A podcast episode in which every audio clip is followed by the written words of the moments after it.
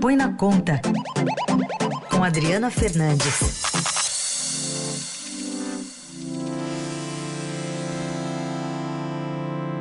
Oi, Adri, bom dia. Oi, Raíssen, bom dia. Bom dia a você e todos que estão nos ouvindo aqui na Eldorado. Bom, orçamento secreto é um dos temas dessa campanha eleitoral, mas a, o Centrão está querendo perpetuar o orçamento secreto. De que forma, hein, Adri? Ele está querendo fazer um, um, incluir né, os líderes do Centrão, querem usar um plano plurianual que se chama PPA, uma proposta que define os projetos prioritários do governo federal durante quatro anos. Ele existe já há muito tempo para validar o orçamento secreto e blindar essas emendas de cortes durante o próximo mandato presidencial. A articulação, Heisen, faz parte da estratégia para evitar que as emendas sejam derrubadas pelo Supremo Tribunal Federal, STF, que está discutindo essa questão. No desenho feito pelos líderes da Câmara e do Senado, o PPA seria usado para carimbar esses programas de interesse dos deputados e senadores.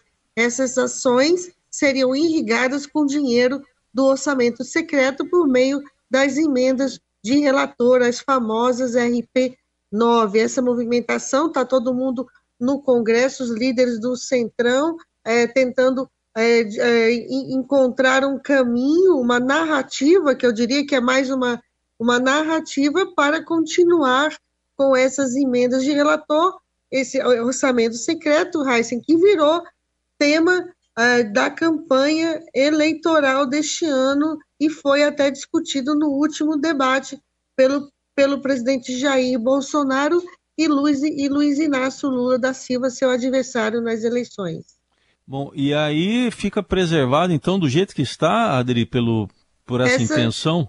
Essa é a tentativa, Heisen, porque o, o, há uma preocupação, um temor de que o Supremo vá é, cancelar essas emendas. E eu lembro que está pegando fogo, destaco, lembro não, destaco, ontem o presidente do Senado, Rodrigo Pacheco, do PSD de Minas, ele publicou uma nota imprensa para comentar uma propaganda do PL, do PL, partido do presidente Jair Bolsonaro, que coloca ele numa gravação no programa Roda Viva em que ele diz que as emendas de relator é, não, não existem.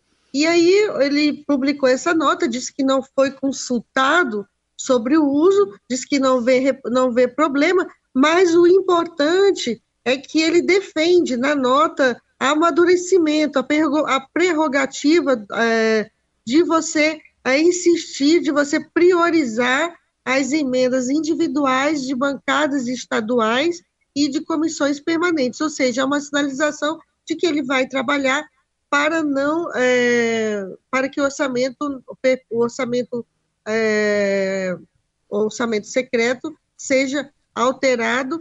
Isso é uma, um, foi visto como um aceno de Pacheco a Lula, que, que quer trabalhar, que já disse que quer trabalhar para acabar com o orçamento secreto embora uh, tenha reconhecido na semana passada que vai ser muito difícil e que provavelmente as emendas de relator vão continuar em 2023. O Adri, outro assunto que está chamando atenção uh, em vários grupos bolsonaristas, né, tem, tem partido ataques com informações falsas, né, por exemplo, na área econômica. Uma delas que o crédito consignado seria cancelado se o Lula for eleito, que o Auxílio Brasil só iria atender famílias com crianças de 0 a 6 anos. O que, que você destaca dessa onda aí de notícias falsas? Ah, eu destaco que essa, essa é uma é uma, uma política, né, uma propaganda, tentativa de ganhar a eleição muito para causar pânico e medo da população. É uma população de vulnerabilidade muito suscetível, precisa desse, desse programa de transferência de renda e está aí sendo jogada né, de um lado para o outro nessa campanha com esse tipo de, de informação de que o crédito consignado será cancelado, que, uh, que, é, que o, não vai ter mais, que o auxílio é, não será para qualquer um, como você falou, o, os beneficiários terão que comprovar que os filhos estão matriculados nas escolas e com toda a vacinação, que, aliás, diga-se, já é uma regra que não vem ah, sendo cumprida. E, acima de tudo, que, uh, que uh, um ponto que o presidente assinou com o 13º, né, para as mães solos, e que, uh, o, não, não haveria mais esse,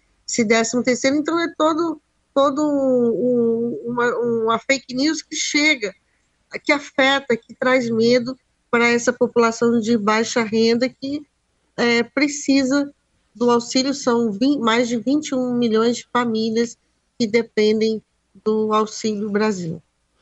Bom, e isso aí está é ganhando... É preciso esclarecer, Heisen, é, é, é, aqui um trabalho também de utilidade pública, que isso não está na mesa. Muito bem, importantíssimo isso, né? Tá aí tendo essa onda aí de notícias falsas envolvendo economia, especialmente o Auxílio Brasil e o consignado.